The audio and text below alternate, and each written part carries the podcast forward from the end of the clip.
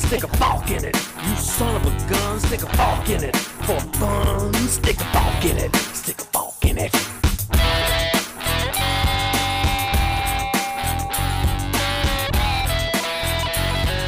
Hello Forkers, esto es Soft Fork It, el único podcast que es padrino de una planta. Este es el episodio 17, una visa y 300k. En el episodio de hoy hablamos disparates sobre cosas interesantes, como la raya que te divide las cosas, raya que eso bien en esa superficie, y después echo un cuento sobre historia de Venezuela. Entonces estamos hablando de Trump Ipsum. Trump Ipsum es el mejor sitio para buscar Lorem Ipsum text, porque know- I know words, I have the best words. Empezando por ahí, o sea, todo el texto que dice es demasiado bueno. Es demasiado bueno. Bueno, tenemos que dar, eh, yo debí dar la bienvenida al vivo y no la di nunca, así que la voy a dar después de grabar. Hello, Forkers. Estamos en vivo grabando un nuevo episodio de Fork It, hablando disparates sobre temas interesantes. Y estamos disponibles en todas las plataformas de podcast y también en YouTube, aunque no por mucho al parecer. Envíanos tu feedback y comentarios a spoon arroba o fork it. Eh, ¿Instalaron Dale, el, dale, dale. el beta público de iOS 13? Ni de lejos lo voy a hacer. Ay, sí, sí, lo instalé. Lo instalé en el teléfono segundón. Su- no lo suenas arrepentido. iPad, Lo pensé muy bien. Bueno, sí, les conté la historia, pero la vuelvo a contar aquí para que todo el mundo la oiga. Lo instalé en el teléfono que tengo de repuesto, pues así que no tiene ninguna importancia lo que le pasa a ese teléfono, pero menos mal que lo hice porque me permitió experimentar. Decidí no instalarlo en mi teléfono porque necesito mi teléfono y en el iPad porque la verdad que yo uso el iPad muchísimo. O sea, yo ahorita incluso cuan- siempre que uso la computadora también estoy usando el iPad. En el momento que estoy en el podcast tengo las notas, ¿ok? Y en el momento que estoy haciendo mi trabajo normal de programación en Python, eh, uso el iPad como una pantalla. Y lo que pensé es, bueno, no voy a hacer el beta en la computadora, obviamente. Porque de repente todo deja funcionar. al ¿no? parecer es bastante grave. sí, en la historia, ¿no? Y después, si le pongo el beta al iPad y resulta que cosas como Ferrite no funciona, no puedo editar el podcast o no funciona Luna Display, entonces no puedo usar el iPad como pantalla. No lo puedo hacer. El iPad es demasiado central para mi trabajo. Igual que el teléfono. Pues el teléfono yo necesito que funcione, ¿no? Pero entonces, bueno, hago el beta, vi el Dark Mode, por cierto, había pensado en subir el teléfono aquí para enseñarles el Dark Mode. El Dark Mode por ahora es más bien desesperante, ¿no? Porque las aplicaciones de Apple Y están todas dark otra. y de repente ves Gmail y, y, o sea, necesitas lentes oscuros, o sea. este, o sea, que me imagino que en algún porque, momento le claro, harán update. Eres, ¿no? eres- Si no, eres Google, muy cool sabe, cuando mandas correos. ¿no? Por eso necesitas los lentes oscuros, o sea, para verte bien. No, bueno, y porque esa cosa la blanca en Gmail es horrorosa. ¿no? Sí, o sea, después de haber estado acostumbrado al dark mode por tres segundos. Pero noto en el teléfono que las dos aplicaciones de, los audífonos que he usado desde hace muchísimo tiempo, de los Here, ¿ok? están en grisecito. Y cuando le doy clic, dice, ah, esta aplicación ya no está en el Store, en el App Store. ¿Quieres removerla? Le digo que no y me pongo a averiguar. O sea, las aplicaciones, como tienen mucho tiempo sin hacerles update, las sacaron del App Store, ¿ok? Y no las tengo, no las puedo bajar ni siquiera yendo a mi purchase. Wow, de ninguna manera. grave. No están en ningún lado. Y claro, sin las aplicaciones los audífonos son un poquito inútiles. Y entonces ahora, después de haber despotricado contra Google, esas son las ventajas de un sistema como el de Android, un sistema como Linux, ¿no? O sea, yo voy a terminar, si quiero seguir usando estos audífonos, voy a terminar comprándome un Android, Claro. ¿ok? Para tener las aplicaciones y poder configurar mis Claro, audífonos. Qué por ahí. Que es increíble, ¿no?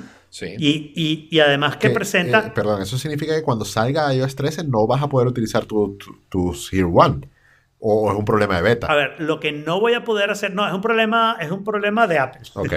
Porque lo que hicieron fue quitar las aplicaciones. O sea, no es solo si pasó iOS 13, si por casualidad, Dios no lo quiera, le pasa algo a mi teléfono y la tienda Apple me lo cambia gratis, que entonces tengo un teléfono nuevo que tengo que hacer restore, las aplicaciones no van a aparecer, ¿ok? Y entonces no voy a poder emparejar la parte importante para hacer el cambio de, de sonidos y no sé qué, no sé qué. Los podría con un aparato Android, los voy a poder usar como Bluetooth. ¿ok? Pero ya no voy a poder cambiar para decirle eh, control el crowd o ponte airport mode o enhance the speech in front. Ninguna de las funcionalidades que es la razón por la que me gustan los audífonos, ¿no? Entonces, en Android esto nunca me lo van a poder, o, o tardaría mucho más en eliminarlo, porque tendría que ser que la aplicación no corriera en la versión de Android que yo estoy usando, pero el APK lo va a poder conseguir por ahí en los medios normales donde Sí. uno consigue aplicaciones. Eso ¿no? eventualmente va a pasar cuando algunas, no sé, algunos requerimientos específicos para que corran las aplicaciones los implementen en alguna nueva versión de Android, pero vas a poder utilizarlo más. Exacto. Pero, pero es un asunto interesante porque entonces tú tienes cierto hardware, que es hardware, que funciona perfectamente, pero que requiere un software para utilizarlo. ¿Qué pasa si Google, por ejemplo, mañana, y no me sorprendería, decide que no van a hacer más la aplicación para Google Wi-Fi en iOS? Yo tengo un Google Wi-Fi que funciona perfectamente, pero eventualmente no lo voy a poder usar, porque no lo voy a poder configurar. ¿no? O sea, es hardware, pero en realidad software ate the- world, y entonces sin el software no lo puedes usar, y el software depende de una plataforma, que al fin y al cabo las dos plataformas principales están controladas por, por, estas Claro. dos compañías. Yo tengo una pregunta muy importante. Hay, ¿Por qué hay dos Jesús Zuleta en el chat? Uno tiene imagen y el otro no, y hablan de cosas diferentes. Bueno, y te sorprendería que si vas al principio, hay un Jesús Zuleta que está todo pegado, pues, o sea, el nombre, el nombre de usuario. Jesús Zuleta. Oh, hay tres Jesús Pero yo, yo, yo, yo no veo dos Jesús solo veo uno que no tiene Hay imagen. otro que sí tiene imagen. Y claro, él, él aclara que es el mismo, claro que no es el mismo. O sea, Él Está inflando los números de, de Y, y- y felicito, y felicito Exacto, a Jorge exacto. por estar O sea, claro va- en los tres perfiles de usuarios de Android. Sí, totalmente. Eso. ¿Cómo no voy a estar claro si lo dices como 6, 7 veces al año? Exacto, exacto. Exacto. Este podcast. Como si fuera la primera vez, ojo, que lo dices. Exacto, sí, siempre, claro, porque siempre hay gente nueva escuchando. Tiene que volver a escuchar. o sea. claro, claro. Como Jesús Zuleta. O sea, siempre hay un nuevo Jesús es- Zuleta. Exacto, literal. En este caso, hoy hay tres. Mira, yo instalé el iPad OS 13 porque mi Oh dispositivo, mi dispositivo Ok. principal no es el va, iPad. la pregunta más importante, ya, la pregunta más importante.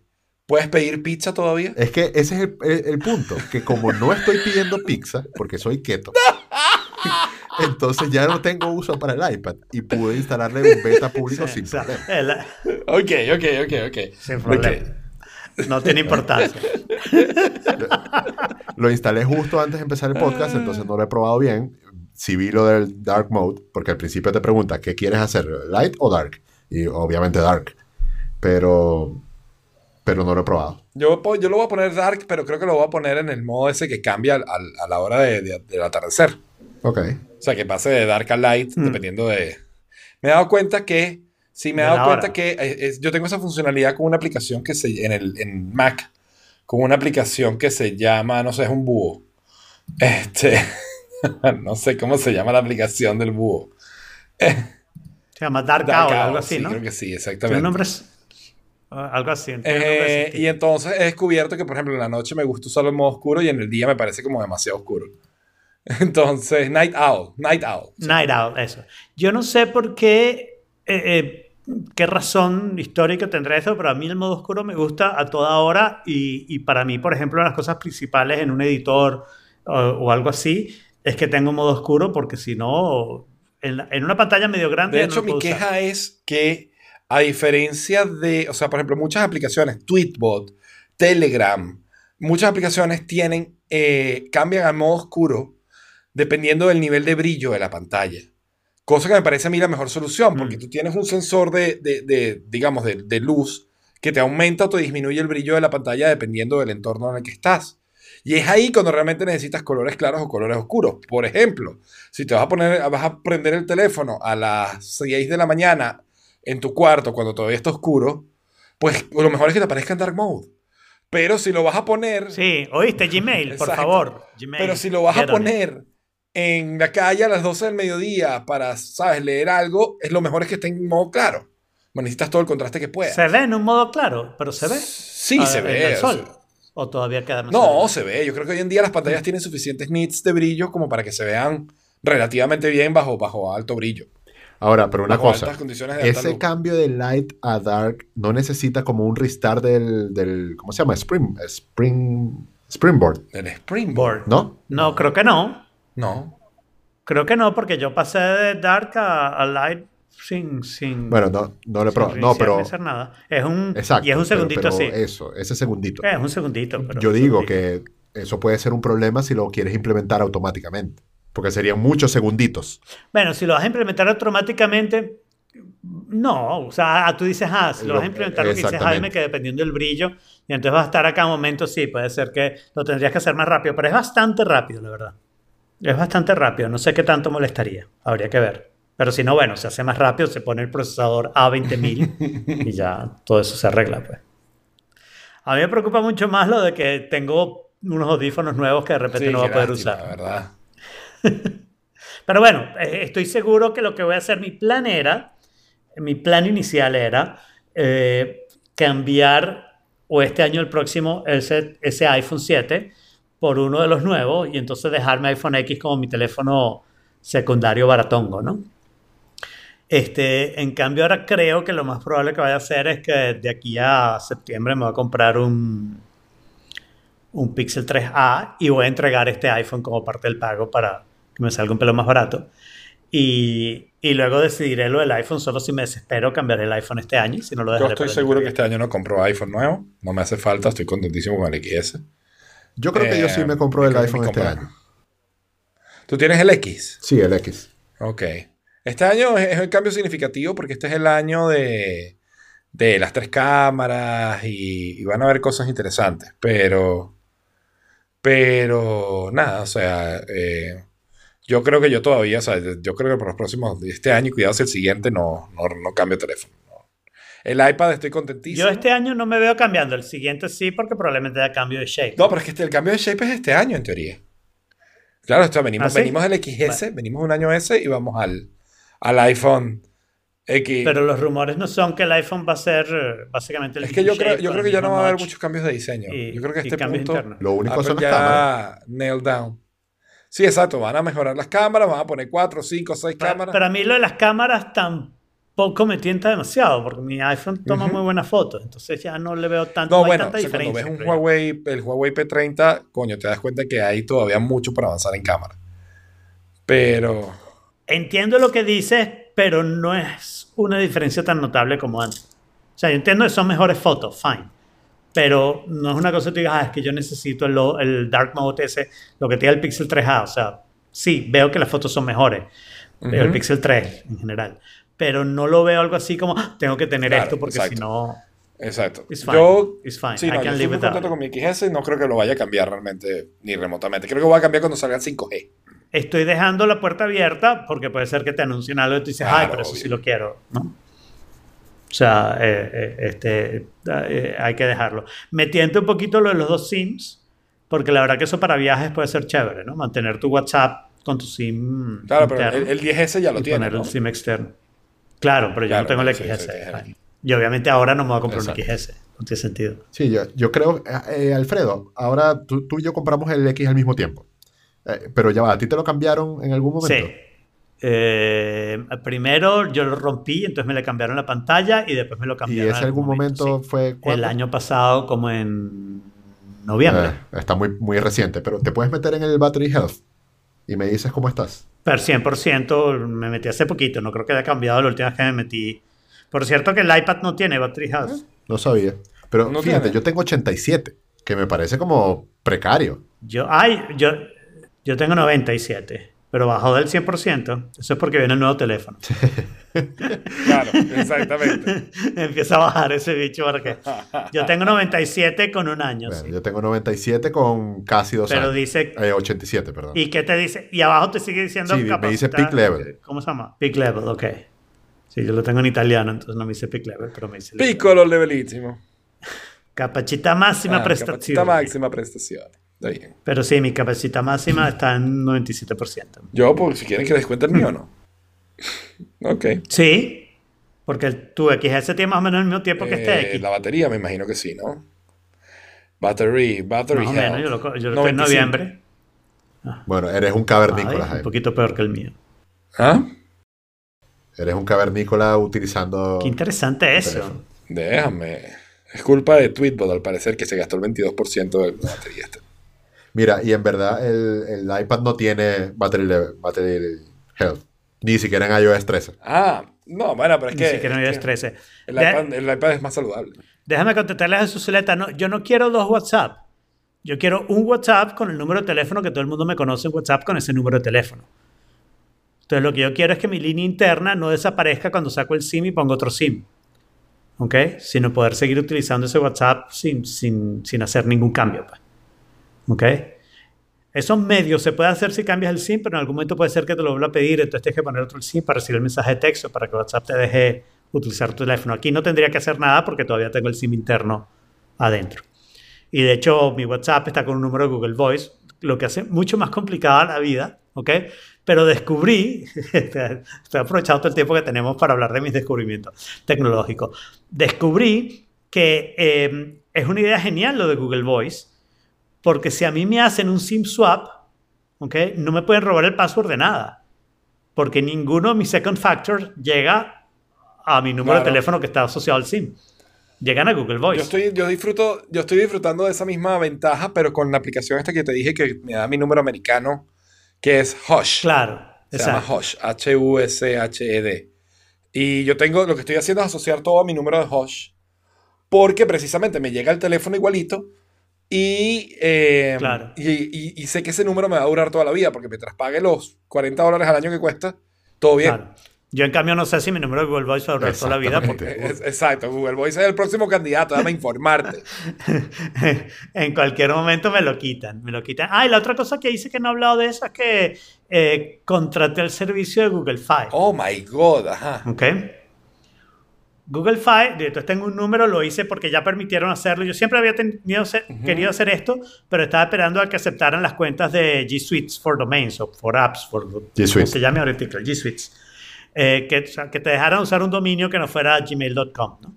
Entonces ya te lo dejan usar y además puedes decir, mira, lo que tengo es un iPhone y no tiene ningún problema.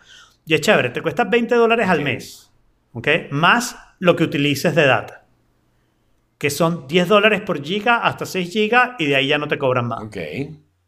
Pero no te bajas la Ok. velocidad nunca. Pero lo que tiene inter...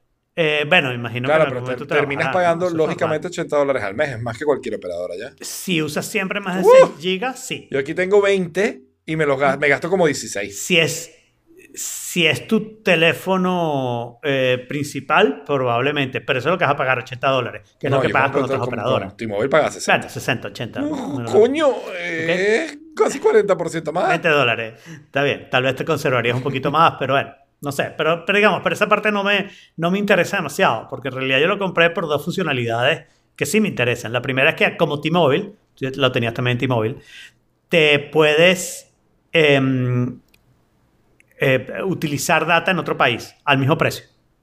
No pagas más cuando te vas a otro país. Y llegas con data Nice. haciendo roaming. ¿Ok?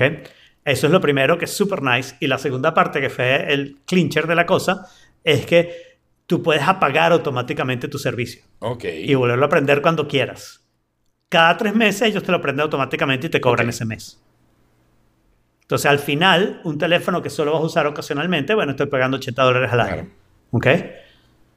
Y tengo, Yo te- esto, te- cada vez te que yo viaje, cosa, voy o a sea, tener... Ahí, honestamente, ver, eh, Europa lleva una morena. Yo estoy pagando sin permanencia, sin contrato, sin nada, 21 euros al mes Mm. por 20 gigas de datos y llamadas ilimitadas. ¿Cuánto? 21 euros al mes. Ok. Sí. Sí, es verdad lo que dice eh, Jesús en el chat, que aquí en Chile la- las telecomunicaciones, o sea, son muy baratas, muy baratas. O sea, yo pago eh, Va. 15 dólares, como está diciendo él, Ahí- por, ahí- por data ahí. ilimitada. Claro, ahí está clarísimo, digamos, el, el pseudomonopolio de las operadoras que hay allá, no el oligopolio de las operadoras en, en Estados Unidos. Eso sí. Bueno, yo creo que es más bien el, el- el- el- lo que es la, el, el nivel de vida, ¿no? Como estás acostumbrado a que ciertas cosas cuestan, no, no lo haces. Y también, también es cierto que, por ejemplo, o sea, cobertura en toda España es la cuarta parte que cobertura en todo Estados Unidos. A nivel de plataforma, de instalación, de antenas, de tal, la inversión en infraestructura es mucho más grande para las operadoras en Estados Unidos que las operadoras en, en- en cualquier país de Europa, ¿no? O Chile. Sí, sí. Sí. Sí, Chile, que es flaquito, solo necesita unas cuantas torres. No, no, o sea, si Chile, Chile, En no, línea, están Chile en línea las necesita torres, una claro. sola antena Yagi en el, en el Atacama y derecho, mira, ¡uf! Exacto. Una al el principio y una al final, que se vean entre sí. Y abarcan todo Exacto. el medio. pues. Una sola antena Yagi poderosísima. Pero sí, no sé, no sé lo del precio, la verdad, pero yo, o sea, te aseguro en Verizon, yo pago muchísimo más. Y la única manera que yo le bajo el precio en Verizon es consiguiendo más usuarios que, sea, que se Claro, a mi cuenta de. Verizon. Sea, tener... Porque yo pago un, un plan familiar por ilimitado, ¿ok? Donde puedo tener ilimitados teléfonos, ¿no? Cada teléfono cuesta 20 dólares más al mes, que ya es más de lo que ustedes pagan por, por su línea ilimitada, ¿ok? Pero yo además de eso pago 110 dólares este, por el plan familiar, pues. O sea que al final, cuatro teléfonos que tengo actualmente, porque acá la tengo incluida, estoy pagando En, bastante. en lo que es telecomunicaciones y eh, el sistema bancario, Chile es un- una eminencia. Aquí las transferencias entre bancos no cuestan nada en plata y son instantáneas. O sea, en Estados Unidos, Estados Unidos, est- Estados ¿Cómo debe Unidos pegó como cuatro Una- pasos adelante porque si bien el sistema bancario sigue en el, en el foso, claro. eh, servicios como Venmo o Square Cash resolvieron el problema de una forma inteligentísima que resulta ser mucho más fácil todo el proceso. Tan más fácil que hacer una transferencia bancaria. Porque hacer la transferencia bancaria necesitas el número de cuenta y la persona y una cédula y qué sé yo. Aquí es un nombre Claro. de usuario, toma tu Sí. dinero, boom, ya hecha. E inmediato. Sí. Y que venga libre en, en solo una. No hablemos de libre a esta altura. Porque está interesante, pero está, está interesante. Déjame decirte que lo que pasa es que yo creo que no tenemos No. que hablar ahora, sino que hablemos cuando salga, porque, porque o sea, o cuando esté más cerca de salir, porque las cosas pueden Sí, cambiar de aquí a exacto. allá, ¿no? Pero está más interesante lo que la gente quiere. Y por cierto, la otra cosa es que Bitcoin ha estado subiendo poderosamente. Subió a 10.000. 11, ya va por 11.500. Estaba en 6.000 y algo y, y 10.000, 11.000. Ya va, ujú. Y claro, No he porque visto eso, eso, eso va a ser, digamos, eso era obvio a corto plazo que iba a generar un boom, ¿no? Otro Eh, boom. Otro. Está en 11.600 en este momento. Entonces, ese es el, el tema. O sea, yo, estoy, yo he estado desde, desde que leí esto esta mañana traumatizado con la noticia, digamos, eh, extraoficial, suboficial. eh, Extraoficial No, no, es completamente totalmente. oficial.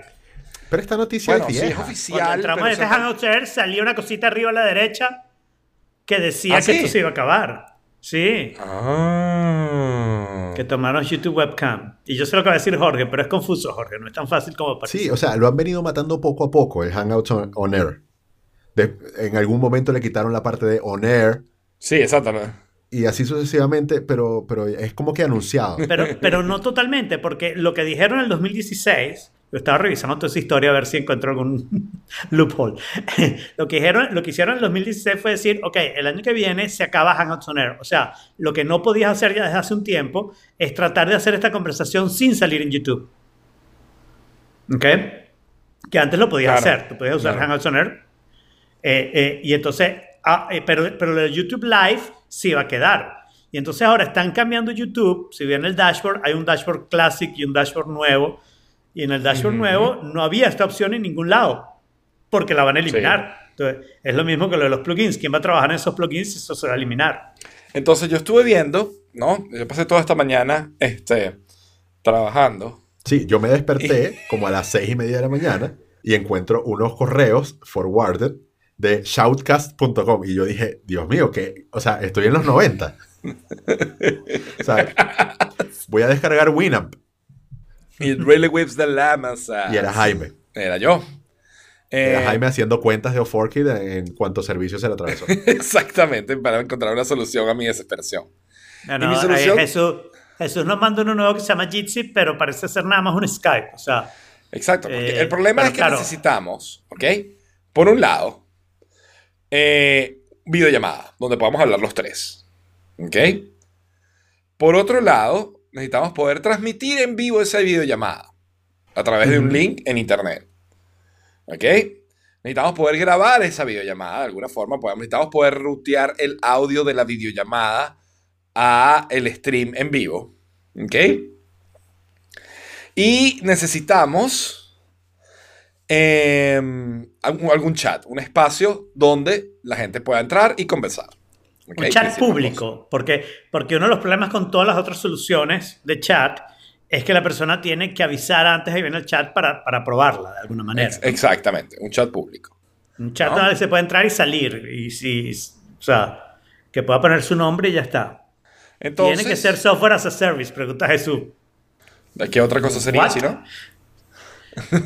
Mira, hay una Sí, opción. ¿Qué otra cosa podría ser? Ustedes conocen Wirecast, Ajá. que Wirecast es un, un software para hacer streamings, que es lo que usa, el, eh, no sé, los, los esports eh, para, para hacer streamings de, de varias Por ahí, pantallas. ahí- por ahí van los tiros. Exacto. Por ahí van los tiros. Entonces, Wirecast tiene un componente que eh, con la API de YouTube envía para YouTube Live. Entonces sería cuestión de que alguien que no tenga una MacBook Air pueda agarrar el- el- alguna videollamada. Pues yo tengo un de iPad. nosotros. bueno, ok, tampoco puede.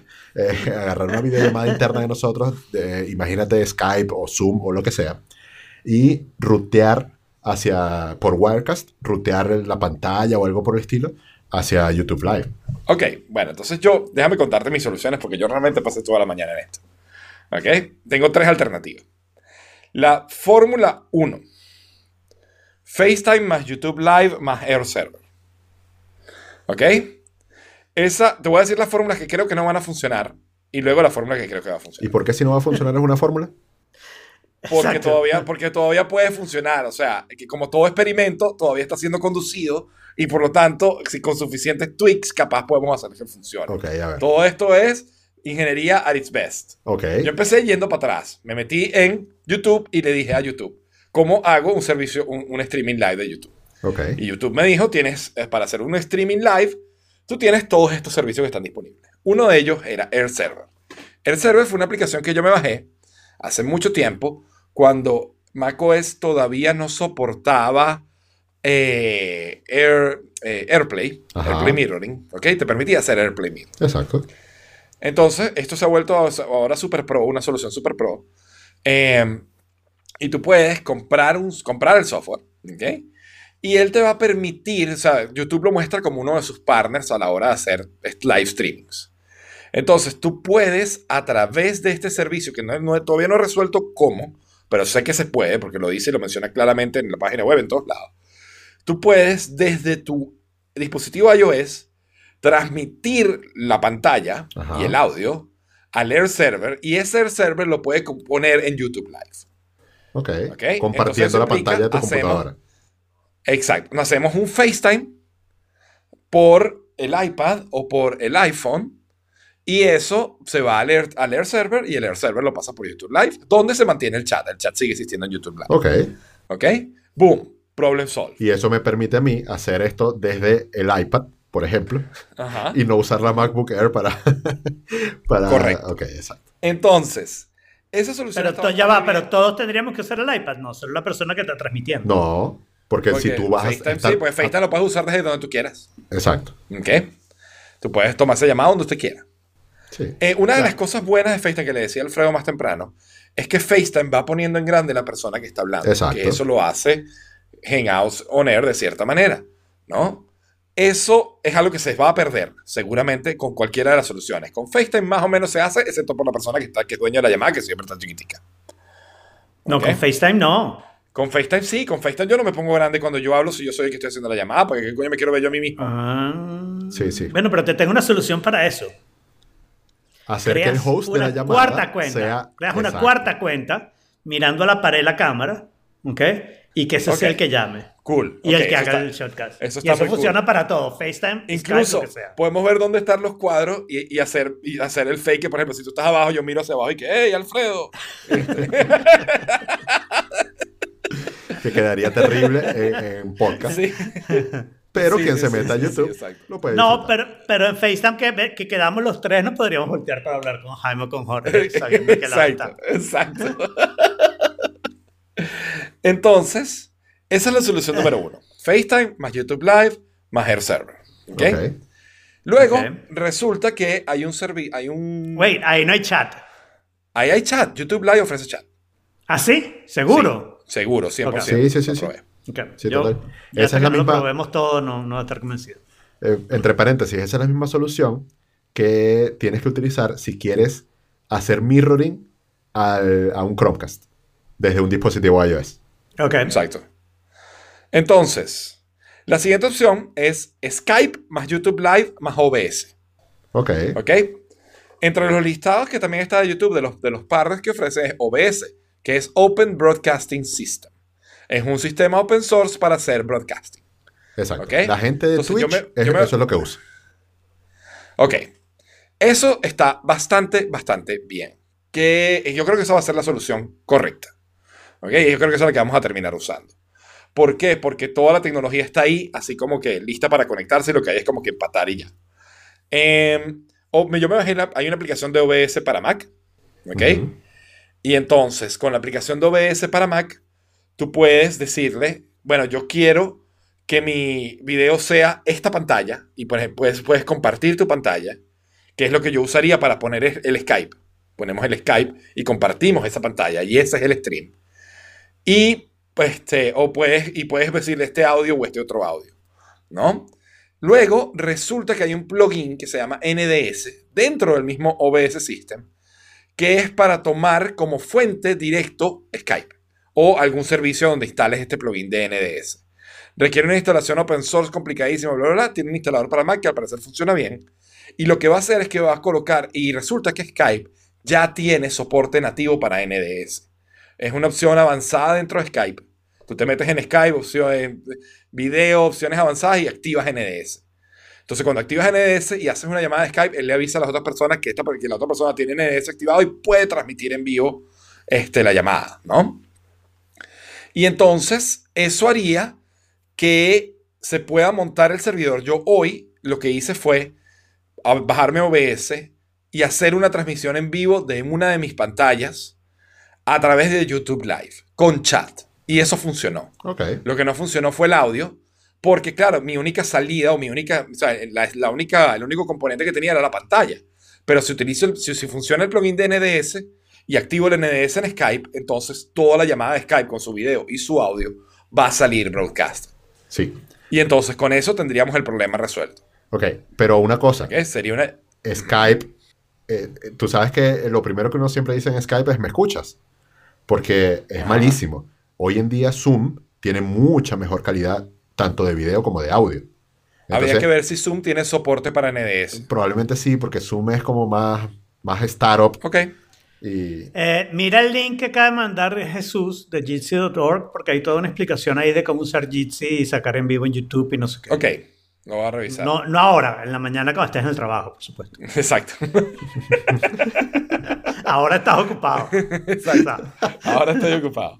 Entonces, eh, la verdad es que o sea, eso funcionó bastante bien esta mañana. Yo creo que esa es la solución correcta.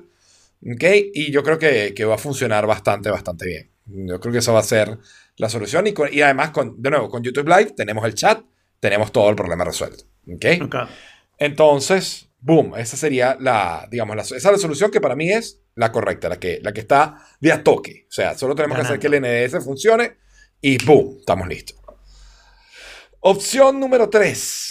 No salimos en video, salimos solo en audio. ¿Ok? Como hace ATP. Para eso, lo que requerimos es un servidor Shoutcast. ¿Ok? Por eso fue que te, te pegó el flashback, ¿no? Porque yo me meto, yo estoy buscando entonces, bueno, ¿cómo se hace un servidor Shoutcast? O un- eh, resulta que hay dos tecnologías, Shoutcast, que es propietaria, que es la de Winamp, y Icecast, que es la versión open source de esto. Ajá. Eh, para poder, resulta que ninguno de los dos ofrece un server Mac. Lo puede ser Windows, puede ser Linux, pero no hay solución para Mac. Entonces no puedes montar tu propia computadora como servidor. Entonces, Nosotros no podemos. La, gente es- normal sí. La gente normal sí, pero nosotros tres no podemos. Este, la, la solución pasaría por contratar un servidor Shoutcast o un servidor Icecast y Audio Web Jack ya tiene un módulo directo para que, lo que el audio que tú estés pasando por Audio Vaya directo a un servidor Shoutcast. Ya va, y eso no se puede hacer en una instancia de Amazon AWS. Pudiera hacerse sin problema porque es un- o sea, se monta una instancia de Linux, se, pu- pu- pu- se instala Icecast y boom. Porque yo eso lo tengo. Ok, we could do that. Ah, Perfectamente. Tengo que volver a descubrir cómo se hace login, porque la verdad que tengo como tres años que no hago login. Pero ahí perdemos el video y no es la idea. Ahí, ahí perdemos el video. O de no- verdad, de verdad el video es importante. Yo creo que para la gente que nos ve, no. Para nosotros Ya va, no, nosotros- pero para ya va. alguna No, gente ya- sí. Yo creo que Sí. yo creo que el video es importante para nosotros. A mí me gusta ver la cara de Alfredo y me gusta ver la cara de Jorge cuando, cuando dicen animaladas, ¿no? Este. Pero. sea, Jorge. o cuando yo digo animaladas. ¿Te gusta verte la cara? Aunque sea en chiquitico. Eh, pero, ¿cómo se llama? Yo creo que tenemos que, o sea, nosotros vamos a poder seguir viéndonos, pero la gente no nos vería, la gente solo nos escucharía. Entonces, Ya, tú, mira, tu mamá mí- dice que no. Eh, bueno. No, bueno, ya. Listo. Si mamá ya dice que no es no. ok, de todas maneras, insisto, la solución que me parece la más lógica es la anterior porque mantenemos el chat. Ah, en esta solución de solo el audio tenemos que buscarnos un chat, además. Sí. Claro. Que, que podría ser el de las notas en, en Google Docs o podría ser un embed de un, cualquier servicio de chat. Pudiera en ser la el de las notas en Google Docs o pudiera ser incluso un grupo de Telegram. También. Este. eh, habría que darle la vuelta. Pero de todas maneras, a mí me suena que estamos a toquecito con este, Skype, YouTube Live y OBS. Sí. Ojalá Zoom. Y la, claro, siempre está, digamos, la, opción, la- la opción oculta número 4, que es que YouTube actualiza su plataforma de live streaming e in- integra Google Hangouts On Air en la parte de webcam. Claro, que esa es la razón por la cual vamos a esperar última hora antes de hacer nada. Exacto. Exactamente. Ah, pues mira, nosotros vamos a seguir aquí igualito, o sea, porque ni siquiera han anunciado fecha de cierre. Dijeron Bueno, han dicho 2019. 2019. Eso es este 2019, año. exacto. Entonces nos quedan eh, seis X meses. meses. No, no sabemos cuánto, porque puede ser antes. Seis meses o menos, era lo que iba a decir. O sea, seis meses o menos, ¿no? Lo que, lo, que lo, lo que los Google Overlords decidan hacer por nosotros, ¿no? Depende de si se acaba Google antes o no, que lo vamos a hablar ahorita. Sí, después Claro. hablamos de eso. Pero esto es parte, yo creo, de la razón por la que se acaba Google. Porque nos está mandando a nosotros al carajo, ¿sí? No, bueno, porque hace este tipo de cosas y ya no Inconsistencia en sus tiene productos. y ya no tiene esa visión positiva que la gente tenía de Google, ¿no? Claro. O sea, mientras mantienes esa, esa visión positiva que Google te quitara Google Reader, tú decías, bueno, pero igual, ¿qué vas a hacer? Te puedes poner bravo un ratico, pero vas a seguir usando Google, vas a seguir usando esto. Ahora resulta que ya no tienes esa visión positiva. Eh, y, y bueno, y entonces, ¿cómo, cómo hace? Está en decadencia, Monjack. Se, se- está en decadencia Google. No, pero bueno, Está ahorita, ahorita- colapsando. ahorita vamos a hablar de eso. Vamos a. Sí, ya vamos a hablar de eso. Porque antes tenemos un video importantísimo. Sí, bueno, ya antes que eso Ah, no. tenía una, una notica tonta y rápida que quería comentar. Ah, verdad. que es que en Florida, la ciudad de Riviera Beach decidió, o sea, habíamos hablado de que Baltimore estaba bajo, un, bajo secuestrada, bajo hackers que no dejaban utilizar las computadoras de la municipalidad, ¿no? Resulta que lo mismo pasó en Riviera Beach, Florida, y aquí, a- a- aquí sí aprobaron pagarles a los, a, a los hackers un total Encontré de la opinión del 600 FBI, ¿no? Exacto, en un total de 600 mil dólares, ¿ok? En una ciudad donde hay solo 35 mil personas. Ser hacker O paga. sea, ¿cómo se...? No, no, no, no. Lo que, me- lo, que, lo que se nota demasiado es que esto es un sitio de retirados gringos millonarios. Porque es así como, no, no, no, sí, paga los 600 mil, no importa. Yo lo que quiero es que me hagan mi trámite rápido. Sí, sí, todos ponemos la plata, no pasa nada. Pero, pero no te das cuenta que el problema es que ahora se convierte en un target para Claro. todos los hackers que quieren hacer lo mismo. O sea, ¡Claro! hubiera sido mucho mejor que invirtieran un poquito más ¿ok? Eso- y pusieran su tecnología a punto. ¿no? No, contrátenme a mí por 300 y yo me encargo de la seguridad. si- si- si- Pero no es un problema de seguridad. Yo insisto, no es un problema de seguridad. Es un problema de recuperación de desastre. Claro, Es bueno, yo, yo, hago recovery. todo eso. Yo hago O todo sea, eso. en porque realidad la suma de ambas. quiere decir, bueno, pero lo que pasa es que nunca vas a poder totalmente evitar el ataque, porque tendrías que entrenar a la gente para que nunca le cayera un phishing. Y eso es más o menos imposible. O sea, solamente vas a hacer, lo puedes hacer difícil, lo puedes complicárselos un poquito, pero al final cualquiera de tus dos empleados podría caer en un phishing y, y fregar la cosa. Pero lo que tú tienes que tener es un equipo técnico que sí sepa cómo recuperar una máquina, pues. Exacto. A mí, a mí, por 300 mil, a mí. En- Me contratan, rapidito. Una visa Sí. y 300 mil. Y, y es lo que dice Jesús, es una cuestión de hacer backup y restore. ¿no? Exacto. Entonces, eh, eso es barato. No es fácil. Yo, yo, yo, rapidito, por 200. Mira, 200. Ya le rebajé 100. Ya, ya está rebajando. Y yo creo que lo agarras por menos, ¿viste? Mira, si, si te contratan y te dan la visa, volvemos al robot, ¿no? Volvemos a robot, claro, sí, Claro. exacto. O sea, todo el problema con Donde nos van a el recibir. horario. Sí, exacto, sí, sí, sí. Por supuesto. Oh, God. Oh, God. Bueno, y también hay, un video que supongo que lo puso Jaime porque es la clase de videos que pasa Jaime. No, lo tienes que haber puesto tú demasiado porque está con, Sí, una ti- tiene que con un tamaño de letra más grande que el tamaño del resto de las notas. Y yo no haría eso jamás. Ajá. Ah, bueno, entonces lo puso Alfredo. Acusaciones. No, yo no lo puse. ¿What? Te aseguro que no, estamos, te- te- nos hackearon las notas, man, como a Florida Riviera. Están pidiendo un ransom. No, pero bueno, creo que, no, ahora que lo pienso como que fui yo y me voy a ver.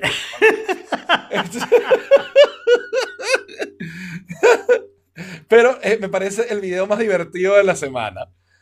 Demasiado divertido. O sea, eh, fue un video que desde el principio yo sonreí al escuchar.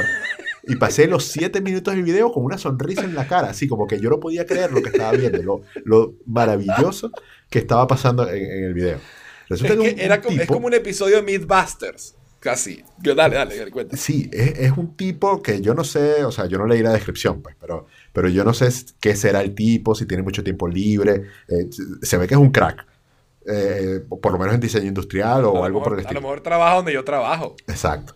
Eh, pero eh, como que le llamó la atención que todo el mundo hacía referencia a la Mac Pro, a la nueva Mac Pro, como el Cheese Grater, y, y dijo, pero vamos a hacer algo, vamos a reproducir la superficie del Cheese Grater, los, con los hoyitos y todo, para ver si de verdad se puede rayar queso bien en esa superficie. Y empieza a hacer una cantidad de dibujos, a tirar líneas, o sea, en el video sale todo, un- un software de, no sé, diseño industrial, y con una perfección y, y con un ensayo y error, dándose cuenta de problemas en, en la fase del diseño, que eh, lo- los círculos de arriba no coincidían con los de abajo. Es, Entonces, es- es groseramente técnico. sí, Es sí, sí, groseramente técnico. O sea, pero, pero, o sea, muy cómicamente técnico también. O sea, el sí, o sea- entusiasmo que le pone a hacer en serio una réplica de la superficie exacta de- de la superficie. del Mac Pro. Y al final raya su queso, pues. Y llega a su conclusión. Al final raya su queso y dice que tiene que ser, o sea, que, que si quieres utilizar tu Mac Pro como un rallador de queso, porque vamos a estar claros, vas a pagar 6 mil dólares y solo la vas a usar como computadora. No, debería tener otro uso. Entonces, si la vas a usar como rallador de queso, tiene que ser solo quesos duros. ¿Ok? Y aún así es muy probable que se formen bolitas de queso. Es demasiado cómico. Es muy cómico. O sea, es un humor tan geek que a, no- Sí, a nosotros nos encanta, pero, pero, pero de verdad es un humor inteligente. Pues. O sea, lo llevó más allá, Sí, sí, total. a otro nivel. Totalmente.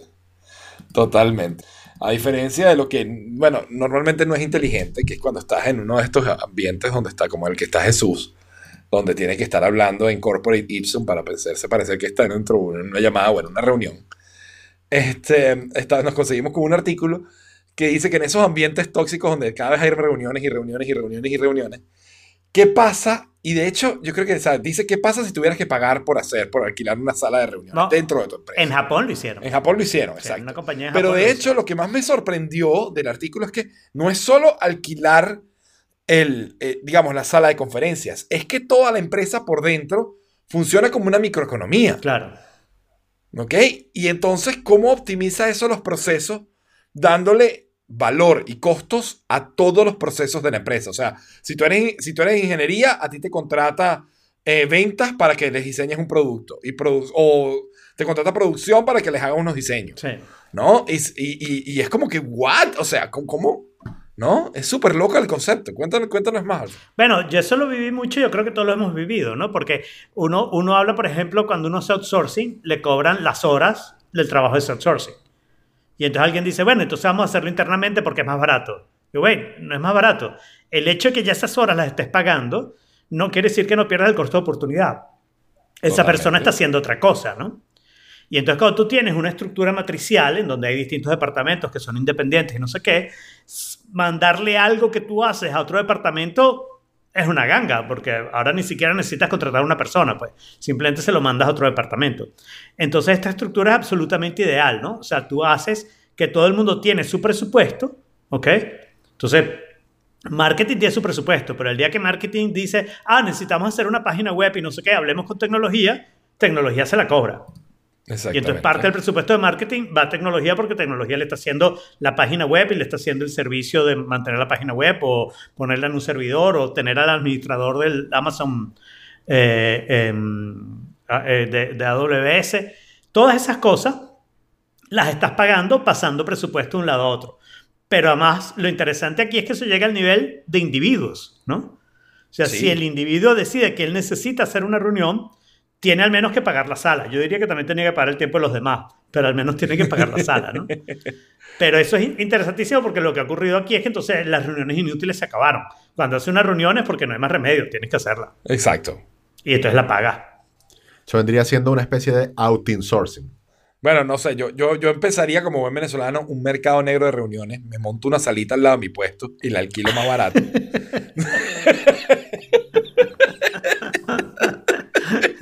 Y por eso las compañías en algunos países no tienen éxito tampoco. ¿no? Por más que instalen los procesos y se metan a su Six Sigma y no sé qué, terminan fracasando igualito en esos países. pues. Exactamente. Exactamente. y nos quedamos al final todos solos. Exacto. Y Susana, hablando de, la, de lo que hablamos de la soledad y sobre todo la parte en la que hablamos de la solución, ¿no? Eh, manda este, este mm, episodio de Invisibilia, ¿no? Ok. que es súper interesante, se llama El problema con la solución. Y es esta idea de que todas las cosas que son un problema tienen que tener una solución, ¿no? Y, y que entonces no ves lo que hace esa solución dentro de ese problema y dentro de otras cosas que pasan. Entonces a veces uno plantea soluciones que sí solucionan ese problema, pero en realidad crean un desastre alrededor que es mucho peor que el problema que Yo tenías te, yo, te, inicialmente. yo te digo una cosa, cuando tú trabajas haciendo CSS, tú aprendes eso rapidito. Porque tú arreglas un estilo aquí y te rompe el resto de la página en otro lado. Que no viste. Y empieza a usar importance. Y empiezas a usar Chao. important y se acabó. Ahí se fue todo el diablo.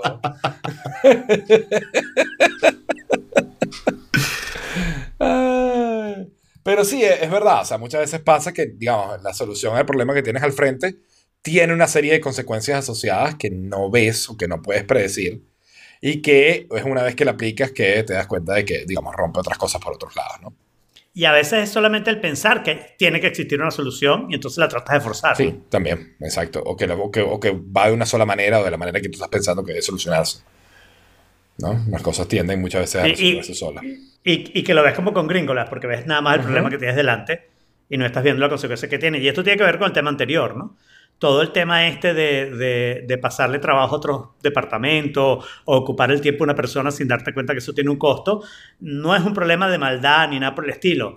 Eh, es, es un problema de, de- de solamente estar viendo el problema que tienes delante y no ver las consecuencias que tiene, las soluciones que le estás dando a ese problema que tienes delante. Las consecuencias sobre todo en otras partes. ¿no? Claro, claro. Por eso todas las compañías necesitan especialistas generales. Especialistas generales. ay, ay, ay, ya va, que en este momento alguien está llamándome y está repicando mi... Y no se calla. Ah, eso pasa con la Mac. Con Sí. la Mac, sí. Gracias. Por eso no hay que usar FaceTime. Ay, ay, ay. Ok.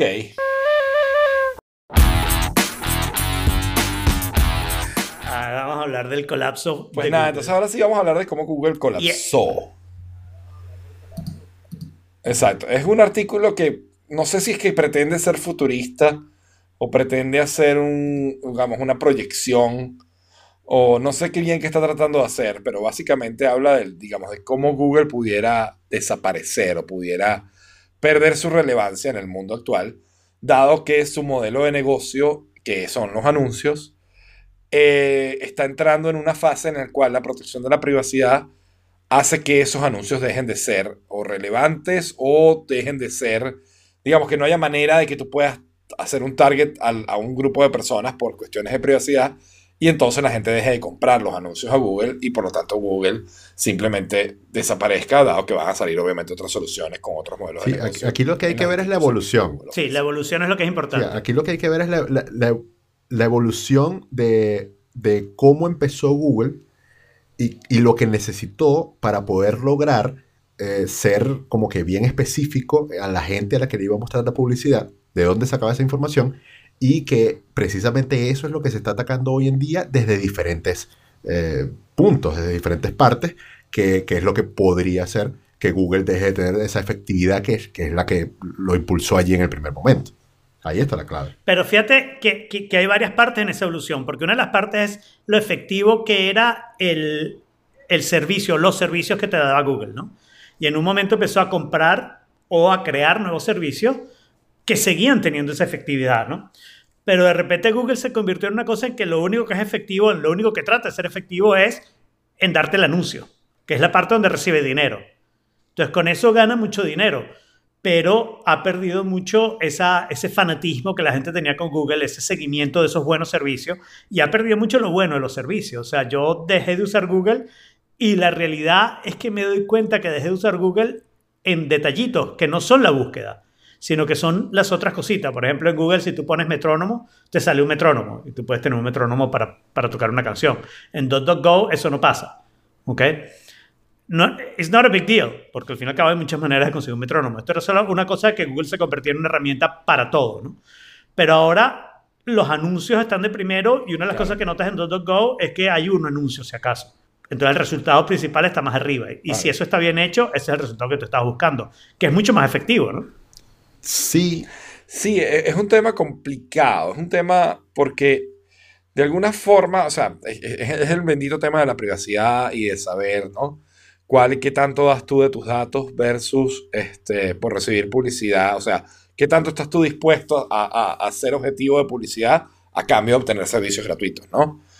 Y, y es ese bendito tema que hemos hablado un millón de veces, ¿no? Que no tiene, digamos, es, es difícil determinar y sobre todo a lo largo del tiempo cuál es el, el- el punto correcto en la balanza, ¿no? Y a medida que han ido pasando los años, se ha ido inclinando más hacia el área de la privacidad. Tenemos empresas como Apple que son, ¿sabes? El paladín defensor de la, de la, de la, digamos, de la privacidad, el espectro patrón de la, de la privacidad. Pero eh, tienes empresas como Facebook que son, ¿sabes? Voldemort. El, el dementor. Exacto. No, no, pero también hablan de privacidad. Sí, no, también supuestamente, pero... Acuérdate, acuérdate que van a luchar por la privacidad. Exacto. Pero... y Eh, sabes que no solamente las Pero el hecho empresas. que Google está en un punto medio... Perdón, pero no solamente las empresas están eh, pensando y actuando eh, a favor de la privacidad, sino que la gente está más, más consciente de lo que significa entregar Sí, sus o datos. sea, hasta, yo creo que hasta el mismo Alfredo ha cambiado de opinión. Alfredo, Alfredo era el que decía, bueno, yo lo que hago es buscar cosas de guitarra y si yo entro a una página cualquiera y me sale un montón de anuncios de guitarra, la página está mejor. Pero fíjate que eso no es lo que me hace a mí cambiar de Google. Y, hay- un punto que es importante. No es solo esta cuestión de la privacidad, es que Google está siendo atacado por muchísimos frentes, incluyendo un frente interno del que no se ha dado cuenta. O sea, Google tiene gente que está haciendo anuncios en competencia de Google exitosamente como Facebook.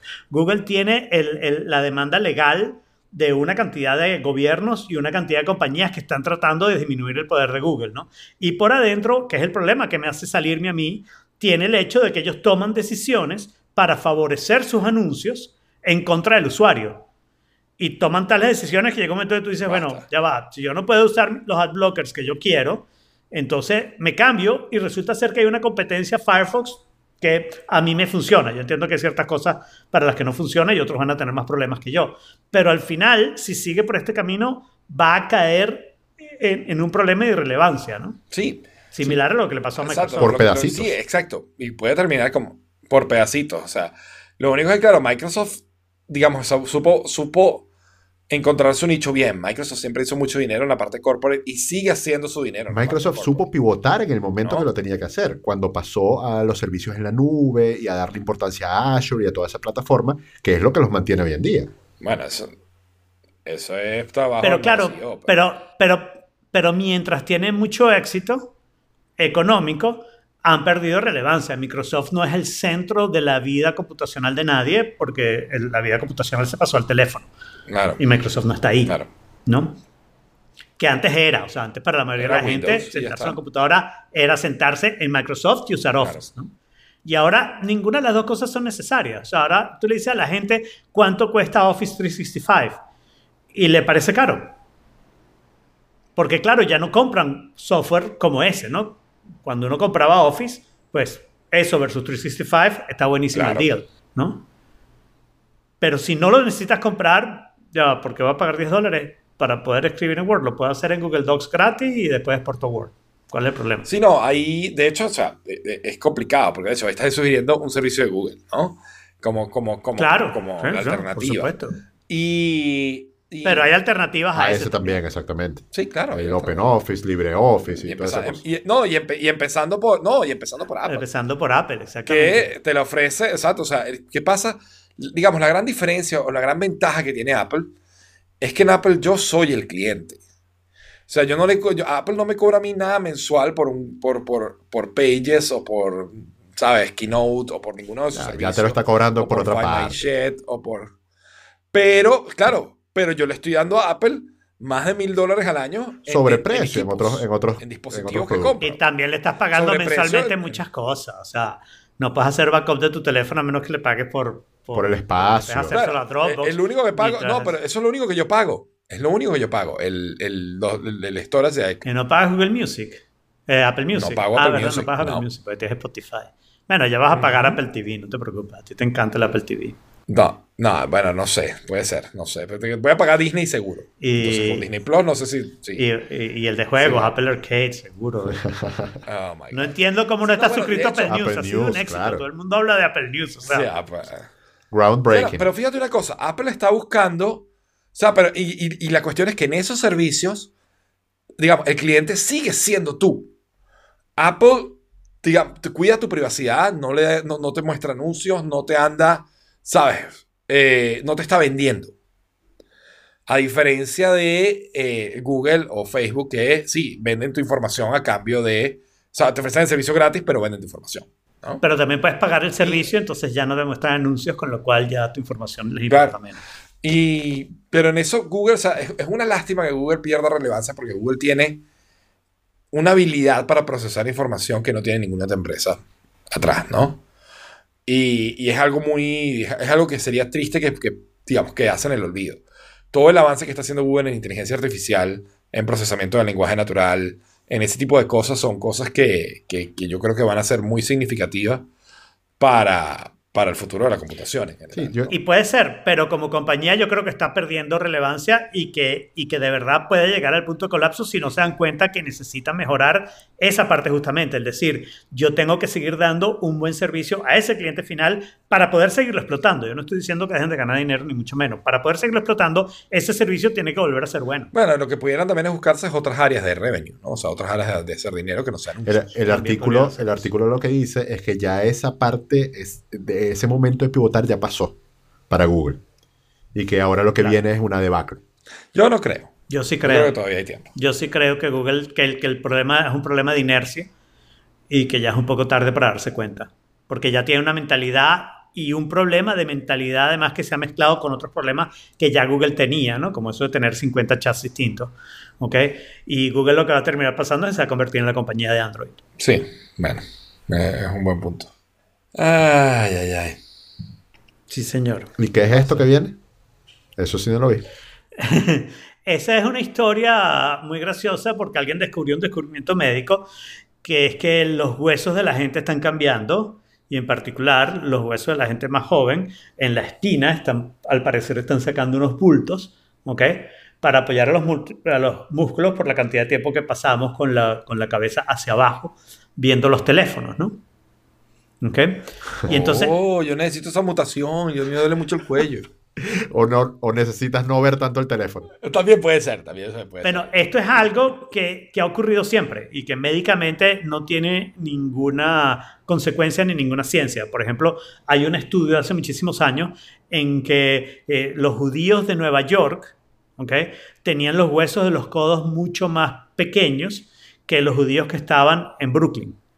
¿Ok? Porque resulta ser que los judíos que vivían en Manhattan, quiero decir, versus los de Brooklyn, resulta ser que los judíos que vivían en Manhattan vivían dentro de su propia urbanización, pero utilizaban el carro o el, o el transporte público, lo que sea. Casi nunca caminaban. Mientras que los judíos en Brooklyn, un día a la semana, el Shabbat, tenían prohibido utilizar carro y no sé qué, y se pasaban ese día caminando. Y entonces resulta que esa diferencia de caminar hizo que por no mover los brazos al caminar, los huesos de los codos fueran fundamentalmente distintos. Y todos los médicos te dicen, eso tiene cero interés desde el punto de vista médico, excepto que puede indicar otras consecuencias como mala postura, falta de caminar, ese tipo de cosas, ¿no? Pero el que cambie los huesos no tiene ninguna consecuencia médica. Pero este artículo muy serio, publicado y que fue reproducido en, en lugares de noticias bastante serios, ¿ok? Resulta ser que lo empezaron a poner como los jóvenes están desarrollando cuernos por utilizar los teléfonos. ¿Ok? Y claro, de ahí lo agarraron la gente el teléfono diabólico, el arma del diablo, los está convirtiendo en demonios y no sé qué, no sé qué. Entonces, bueno, este artículo de Ars Technica está haciendo el, el- el- diciendo básicamente esta historia que yo conté, que esas últimos headlines lo único que estaban tratando es que tú hicieras clic. ¿ok? Cuando en realidad la noticia subyacente es interesante, pero no es tan importante como el diablo conquistó el mundo gracias a los smartphones. ¿no? En conclusión, a caminar para que no se te quede el codo chiquito. Y a mirar hacia arriba para que no te salgan cuernos. Cuernos. O El cuerno, exacto. a hacer ejercicio y tener buena, buena postura, ¿ok? De manera que no tengas problemas de salud, O, que es lo importante. o usar el teléfono en la cama, pues. Exacto. Acostado. Para que se te caiga en la cara de vez en cuando y te sientas como un absoluto imbécil. De lado, de lado. O como los chamos, ¿no? Te pones hacia boca abajo o boca abajo con la, con la cabeza hacia abajo viendo así. Entonces, te sale un cuerno aquí. Claro, y entonces eventualmente, eventualmente está destinado a caérsete en la cara y sentirte como un absoluto idiota. Este, Una y otra vez. una y otra vez, sí, que es, que es como el. Todavía estás ahí de, de Netflix, más o menos lo mismo, ¿no? Sí, señor. Y en Netflix yo he estado absolutamente obsesionado toda esta semana con una serie francesa que no es muy buena, que se llama Son Blanche. ¿Ok? ¿Por qué estás haciendo.? O sea, últimamente te has dedicado a hacer malas recomendaciones. Oye, pero es que no es mala recomendación. La serie puede ser mala, pero vale la pena verla. Son Blanche solo lo puedo escribir como tú agarras Leftovers y True Detective. ¡Wow! Y tiene un hijo bastardo, pero francés. Ok. ¿Ok? Eh, la historia general es súper buena y súper interesante. Es un pueblito que está como al lado de unos bosques donde ocurren cosas raras. ¿Ok?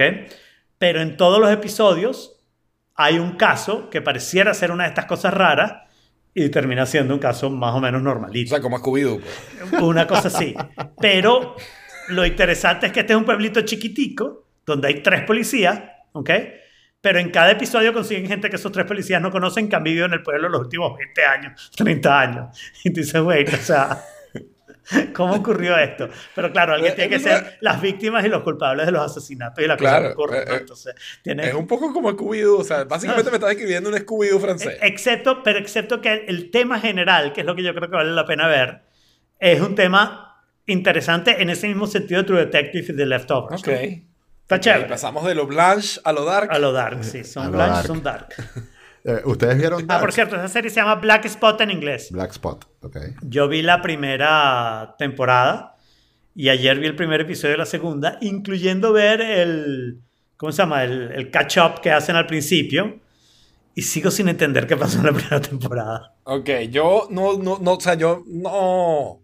Como estaba todo en alemán, me, me costó engancharme y, y es tan compleja que no terminé nunca. O sea, seguí- me la dejé como en el segundo o tercer episodio. De la primera. Todo el mundo habla maravillas de, de la primera, todo el mundo habla maravillas de Dark y creo que voy a tener que hacer el esfuerzo de verla completa así. Pero mira, la puedes poner en inglés con subtítulos en inglés. Mm, pero. Y lo que dicen, y lo que dicen es distinto de lo que dicen los subtítulos. Así de Yo complicada creo que, es que el, que, el que- el que hizo, el que hizo los subtítulos tampoco entendió la serie como yo. A pesar de hablar alemán. es muy posible. Es muy posible. Mira, le- les cuento que el, el fin de semana, o sea, la primera temporada tiene 10 capítulos y la segunda temporada tiene 8. Y son aproximadamente entre, entre 45 y 60 minutos cada capítulo. El fin de semana vi los 18 capítulos. ¿En My serio? God, pero te, pa- te paraste, te Me, me dolía el cerebro. O sea, de, de lo complicada Además, que es no, además ni que no, no- no es que es light y ligera, es que además es densa Demasiado y... densa. No, no, no, o sea, te digo, yo creo que necesita, tú sabes cómo hacen los detectives, que en esta serie también lo hacen, ¿no? Que en una pared ponen las fotos con las flechas marcando y la historia, no sé qué.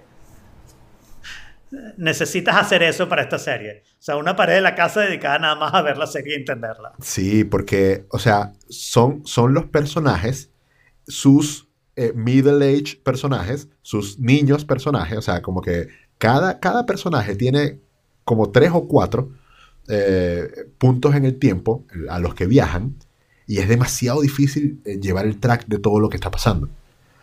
Y, o sea, y hacerte el árbol genealógico. ¿no? Y sa- saber quién Sí. es quién. Exacto, saber quién es quién. O sea, de repente, porque además no te avisan. Entonces, de repente aparece una persona y tú te quedas pensando, "Wait, ¿quién Me es? estoy poniendo este?" en las notas Jorge viendo y, Dark. Y no te, y no te descubre. Exactamente, eso es lo que necesitas hacer. Pero no lo puedes poner. Tenemos que encontrar un chat donde podamos No, poner pero, pictures. o sea, porque este picture no, no, lo podemos tenemos- mandar. Necesitamos ahora. un link pues, para empezar, pero... Sí. Pero sí, este, este Jorge Sí. haciendo... Ese, es- ese fui yo el fin de semana. fue fin de fin fue de semana, súper sí. duro.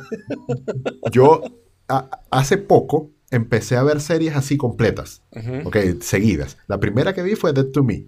Y Dead to. Me era ligera. Era, eran 10 capítulos de media hora. Sí, Era sí. ligera, eh, en parte Exacto. cómica, etc. Pero 18 capítulos de Dark Exacto. eh, hicieron que me graduara en, en ver series seguidas. Sí. Tota- no, ya. totalmente. Ya. Ya, eres un super binger. Sí. eres un binger total, sí. pero me gustó. O sea, lo importante es que me gustó. Mm, Siento que no la entendí por completo. ¿Ok? Porque igual. es Tendrías que volverla a ver. Es demasiado complicada y.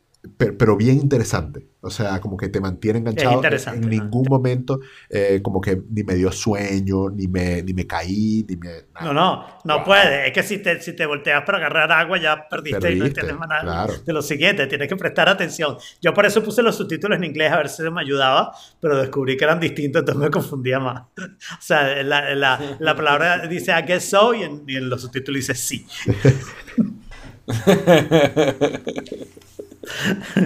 Ah, está bien. Eh, a todas estas, Jorge, ¿lograste conseguir la Beyond Meat? Eh, sí, pero eh, no la he pedido. O sea, sí, sí conseguí un sitio. Ah, bueno, ok. que creo que lo había conseguido ese mismo día. Ok. Sí, sí, sí, que lo comentaste que lo habías conseguido, pero no No, sabía no si lo ya lo habías pedido todavía. comprado, probado. Yo, yo tengo un follow también con Beyond Meat, que es que eh, Beyond Meat en Publix es imposible de conseguir. Este, tienen, está en la sección de hamburguesa, tienen el hueco donde deberían ir las de Beyond Meat y he ido en esta semana dos, tres veces y el hueco ha permanecido ahí todas las veces que he ido. Bueno, eso, eso seguramente es porque estás en, digamos, en la zona hipster de Miami y entonces Sí. cada vez que llegan, dicen, ¡Oh! Bueno, no, pero también es un problema que no pueden hacer supply, ¿no? Porque supply and demand. Si, si no la tienes ahí, quiere decir que yo no la compré, ¿no? Claro. Y entonces claro. perdiste esa venta por ahora. Stick a fork in it. You son of a gun. Stick a fork in it for just a little bit of fun. Stick a fork Bueno, in it. yo voy a hacer el intro de este tema porque también lo traje yo. Eh, Sí.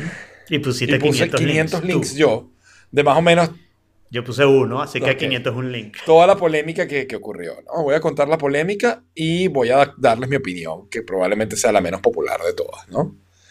Eh, Ok. hace como un mes hay un periodista, y lo voy a poner el periodista bien entre comillas, de Vox, ¿ok? Que hace unos videos explicativos de estos de Vox muy buenos, se llama Carlos Massa, ¿ok? Carlos Massa es hijo de latinos, es gay y eh, tiene su, digamos, su, su Habla claro. Habla claro, Jaime. Es latino, gay, socialista. Ajá, ok, exacto, sus tendencias, ¿no? Sus tendencias políticas de izquierda.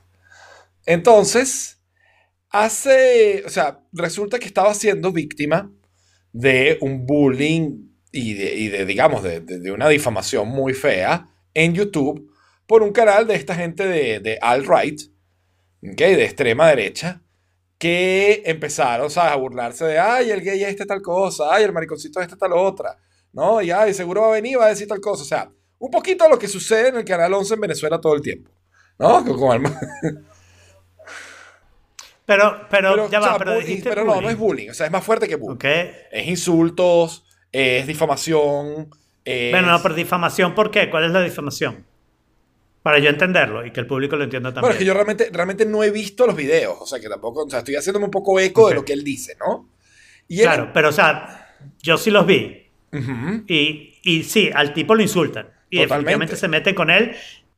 Y descalifican sus argumentos y sus videos y su información El por. público de este señor lo ha amenazado, pero no han hecho nada, ¿no?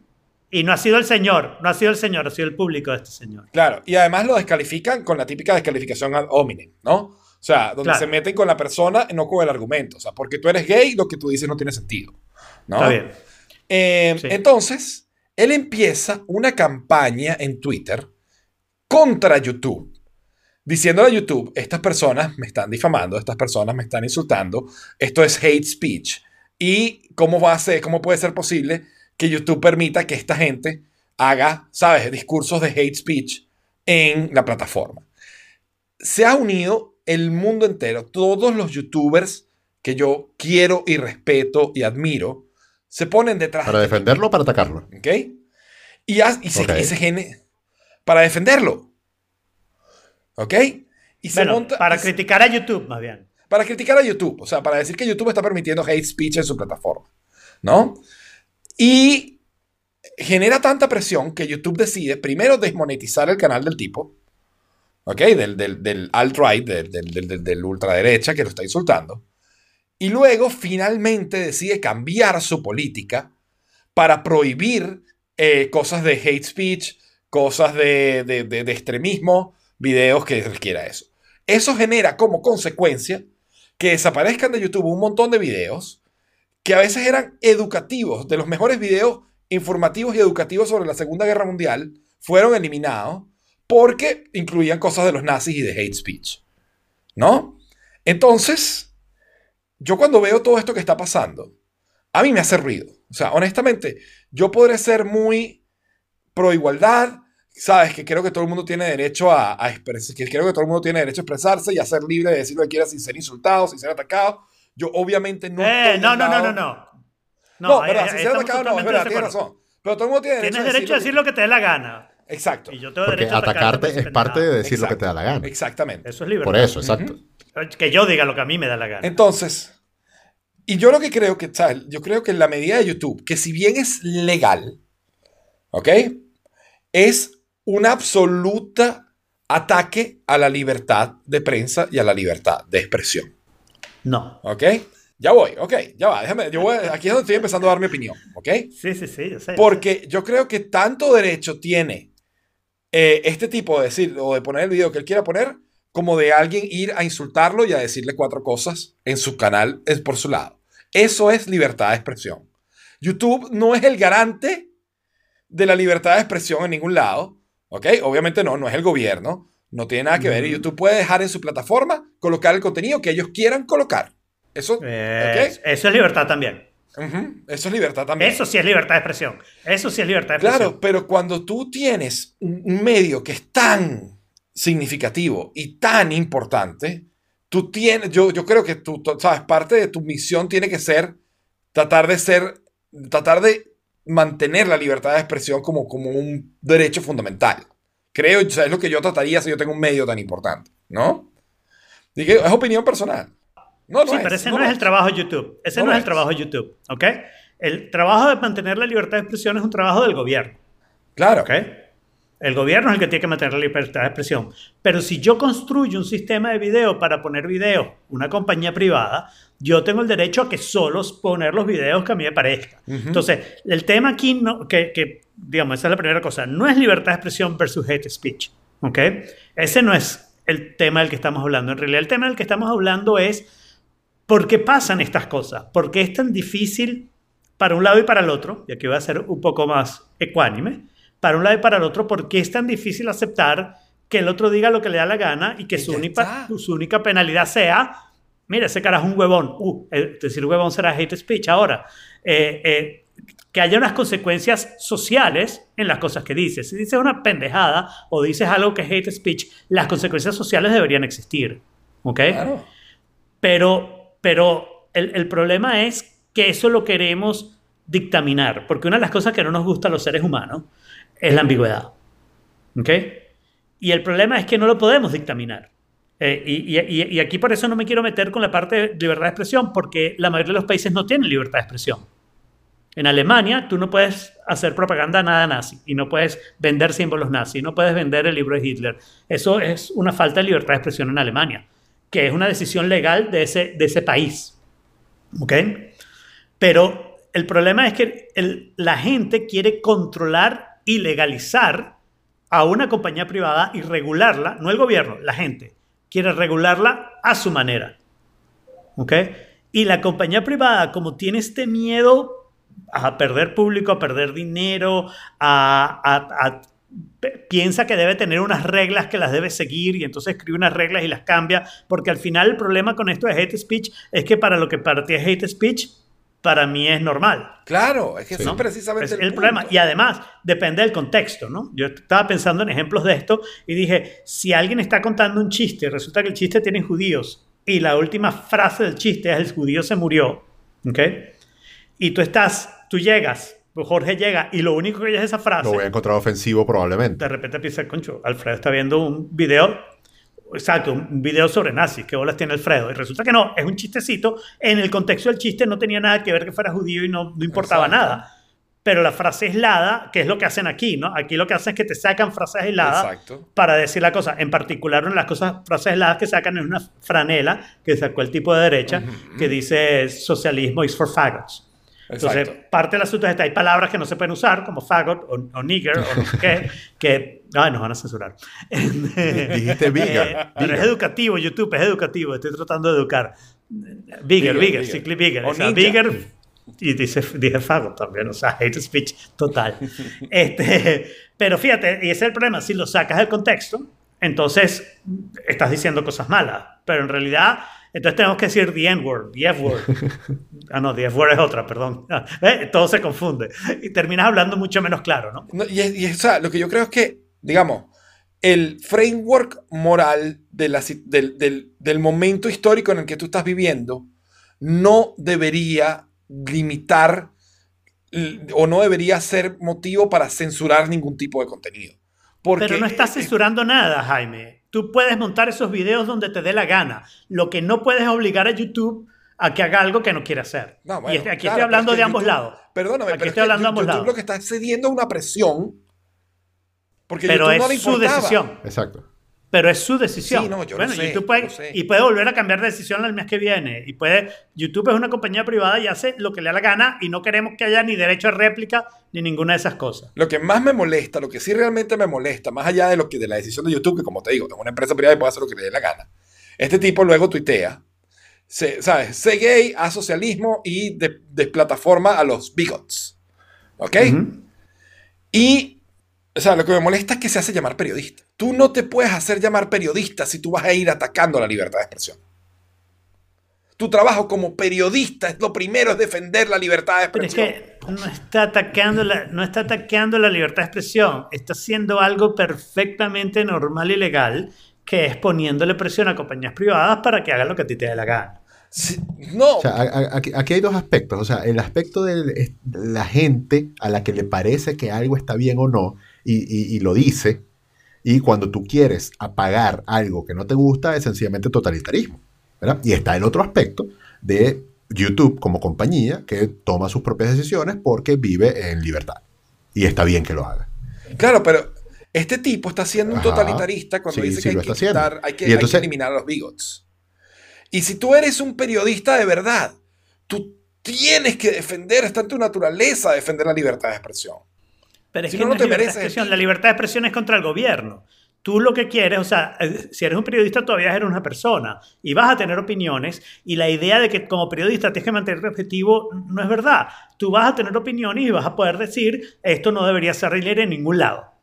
Y tienes el derecho de tener esa opinión. Ahora lo podemos criticar a él. Claro, tú puedes, eh, sí, pero lo que no deberías hacer, lo que no, debería, lo que no deberías hacer es silenciar la opinión de otro. Ese es el punto, que no lo está logrando. Est- Estás, estás lo que está empujando promoviendo. A, a- a que se haga, Pero de ahí a que eso suceda es otra cosa muy distinta. ¿Y de quién va a depender eso? De, de- de la granja privada de YouTube. Claro, pero, pero todo su movimiento y todo su esfuerzo es para silenciar la opinión Sí. libre de otra persona. Y, pero no lo está logrando. Todo su esfuerzo es para acabar con algo que le parece que está mal. Y eso y está para bien. encontrar gente que piense igual y sentirse apoyado, sentirse parte de algo. Pero que de allí a que de verdad lo logre es, es otra cosa. Tendrías que ser algo más, más alto, el gobierno en este caso, para poder de verdad eh, a tener algún efecto y, y que, y- y hacer de verdad lo que estás pidiendo. O sea, este tipo, el de derecha, que no lo hemos mencionado, pero no queremos hacer publicidad, tenía 3.8 millones de seguidores en YouTube. ¿Ok? Él se los puede llevar para otro lado. No y va a haber fácil, otra pero- plataforma que, lo va, que lo va a aceptar, ¿no? O sea, la idea de que YouTube de alguna manera es la única opción, esperemos que no sea verdad, porque si no, cuando se vaya a Hangouts on Air, ¿qué coño vamos a hacer nosotros? Bueno, pero es que prácticamente lo es. Ese es precisamente el problema, que YouTube tiene un monopolio casi sobre el mercado de video online. Y como, y como Eh. actor casi monopólico, debería, pero de nuevo, ahí está en su derecho. Mi problema no es tanto con eso, mi problema está con el imbécil este que se hace llamar periodista y va atacando la libertad de expresión. Sí, yo no estoy de acuerdo que él esté atacando la libertad de expresión. Él lo que está haciendo es silenciando las ideas que no le gusta en las plataformas que le gustan. That- you Y eso- cannot do that if you're a journalist.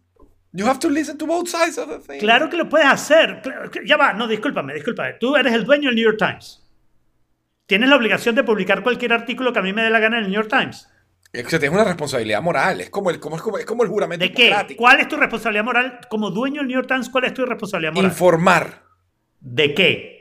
Informar con balance la- la- y buscar No, la verdad. No vale. No, que buscar la verdad. Tú vas a publicar lo que a ti te dé la gana y vas a tener que tomar una decisión entre publicar esto y publicar aquello. Claro, pero entonces lo que eres es un publicista. No, no, No no, no, no. periodista. Todo el mundo tiene que hacer eso porque no puedes publicarlo todo. Tienes que decidir Y tomas qué vas a un- un publicar, lado, qué no un vas a bando. publicar. Y entonces resulta que en estas plataformas o No. o no tomas un bando, No pero no hablas de ese tema. Bueno, el New York Times no toma bandos. Todo, Sí. claro. Todos los periodistas toman bandos, todo, porque son personas. Los seres humanos tomamos bandos.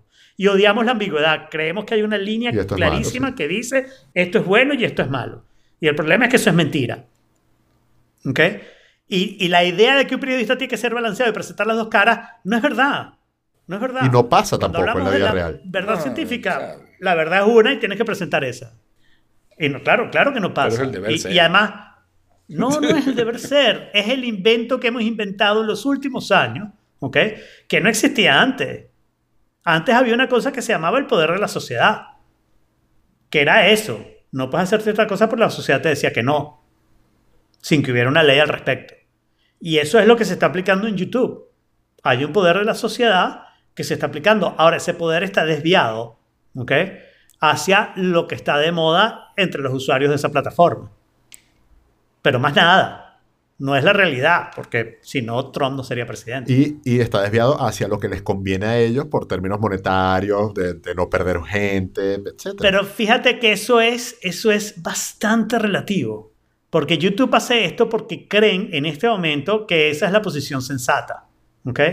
Pero después resulta que alguien de derecha hace exactamente lo mismo y empieza a acusar a alguien en YouTube, ta, ta, ta, porque está hablando de, qué sé yo, de, que la Tierra es redonda, sabiendo que hay gente que piensa que la Tierra es plana, está insultando a los tierraplanistas, llamándolos brutos e ignorantes, y entonces ahora YouTube no acepta ningún video que diga que la Tierra es redonda. ¿Cuál es el final de eso? O sea, yo tengo una posición intermedia, Jaime, no estoy totalmente en contra a favor. Lo que sí me parece es que hay que tener mucho cuidado con lo que se dice, ¿no? Porque sí, no es muy fácil derrotar el argumento. Pero sí, YouTube tiene un problema. Tiene un problema, pero la pregunta es, si tú fueras el jefe de YouTube, ¿cuáles serían tus reglas? No, mi regla sería, en la medida de lo posible, tratar de mantener la libertad de expresión. Es- eso Bien. incluye pe- pedofilia, ¿Pero eso qué quiere decir? eh, asesinatos, eso... Ajá, no, entonces, entonces hay cosas, exacto, hay, hay cosas que pasan la línea. ¿Y dónde está la línea? Es difícil de definir y va moviéndose, es cierto. Exactamente. Ok. Y al final, y al final, como tienes una responsabilidad con tus accionistas y quieres ganar plata y bla, bla, bla, bla, claro, y tienes otra serie parte de de esa línea, claro. parte de esa línea va a venir de quién está gritando más en ese momento y quién te parece más importante en ese momento o qué te dicen tus encuestas si lo haces por encuesta, Exacto. whatever. Pero al final vas a tener que mover la línea sí, porque la línea no existe y ese es parte del problema. Claro, la línea ¿no? no, existe al final. La línea no existe, lo que existe es tu opinión. ¿Ok? Pero al final tienes que respetar tu opinión y tu opinión se va a ver influenciada por vas está gritando más en este tener esa Sí. Que soy yo. Es un nunca vas a poder es llegar a esa conclusión y tener ese resultado de defender la libertad de expresión que es lo Pero, que tú estás diciendo. pero ahora fíjate, ahora te voy a decir cuál es el problema central de todo esto. Porque la culpa de todo esto de quién es de Aristóteles. Oh my god. ¿Por qué la culpa de Porque esto, esto es un problema filosófico de la sociedad occidental. Ok. ¿ok? Y es solo nuestro los cultural de la sociedad occidental. Porque uno de los principios de Aristóteles es que las cosas eran o A o no A. El principio del tercero excluido, se llama eso en lógica y en filosofía. ¿no? Las cosas o son A o son no A. Pero resulta que hay una cantidad de cosas que son fluidas y a veces son A y a veces son no A. Y, y no queda claro, dependiendo de cómo las mires y dependiendo del contexto en el que están, son una cosa o son la otra. Pero nosotros nos han acostumbrado tanto al principio del tercero excluido, que es un principio muy cierto en lógica simbólica, es un principio muy cierto en programación, es un principio muy cierto en matemática. Hay unos contextos donde ese Sí, principio el- el es totalmente Binario. Sólido. Pero, pero fuera ¿ok? del es sistema binario, totalmente no- sólido. Pero hay una cantidad de situaciones en donde las cosas fluyen y a nosotros no nos gusta la ambigüedad porque no nos gusta el cambio. Y una de las cosas que pasa cuando hay un cambio, sobre todo el cambio que no es un cambio deseado y producido por el esfuerzo, sino que es que un día sales a la misma calle que has salido toda tu vida Sí. y ahora está llena de patinetas. Entonces, coño, ¿qué coño pasó? Antes la gente aquí caminaba y ahora están en patineta. Y ese cambio te parece chocante, ¿no? Y la ambigüedad de que desaparecen algunas patinetas, aparecen otras nuevas y ahora hay gente montándose en la acera en patineta. Todo ese momento en el que no sabes cómo va a terminar eso. Vamos a terminar todos siempre montados en patinete, más nunca vamos a caminar.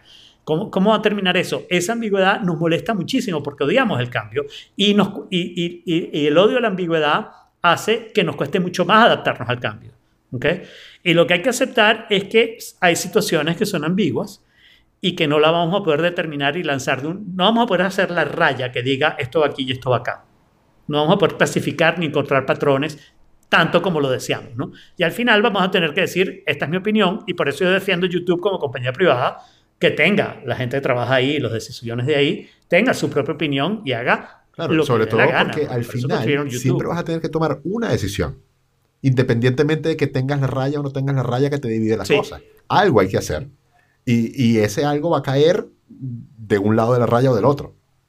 Claro, o, o mueves la raya y entonces Exacto. cambian las cosas que están de un lado y de otro.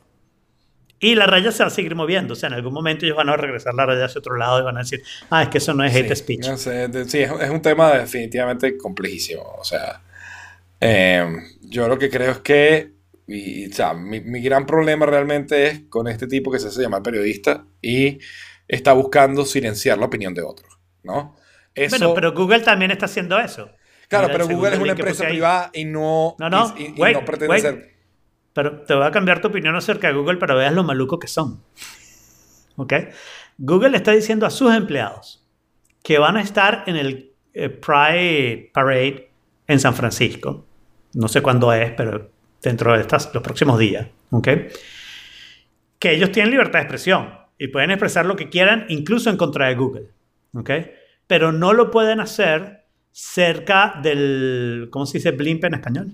Cerca del globo de la compañía y no lo pueden hacer haciéndose pasar como representantes de Google. O sea, tú no puedes tener una franela que diga, yo soy empleado de Google y no estoy de acuerdo con tal decisión de Google. ¿Ok? Puedes tener una franela que diga, no estoy de acuerdo con tal decisión de Google, pero entonces no te puedes identificar como empleado y no puedes estar cerca del, del globito de Google. Ok. Y ahí estás limitando la habilidad de tus empleados de expresarse fuera del entorno de tu empresa. Sí, pero tampoco los está silenciando. O sea, no es tan grave como lo que está haciendo el imbécil este.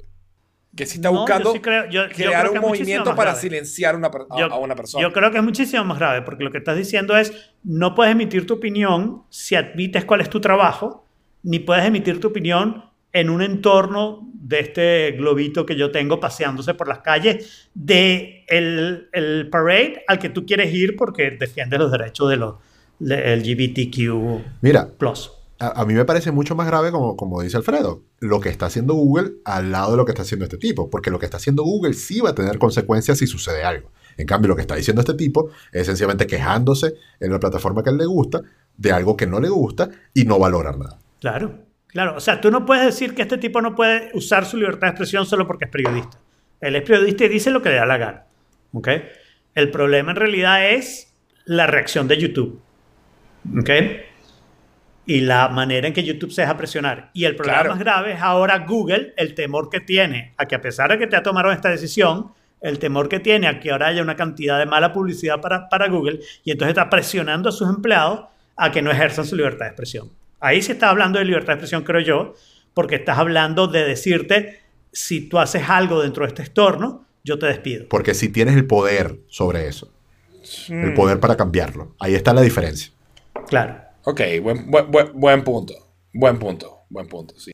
Y estás hablando en la calle, estás hablando en un lugar que en realidad, hasta si lo hacen, va a haber demandas y van a ganar los empleados, Claro. creo yo. Claro. Así que espero que los empleados de Google salgan todos al, al, al- al Gay Pride. Por cierto, los empleados de Google firmaron una petición diciendo que no debería haber el globito de Google. No sé cómo se dice blimp en español, pero ustedes saben lo que es, ¿no? Sí, Estos bueno. globos que usan en, lo- en los desfiles tipo eh, Thanksgiving. y- Sí, y sí, no sí. sé qué. el- ay. Zeppelin. tienen- No, no es un Zeppelin. Es un... Sí, un globo gigantesco.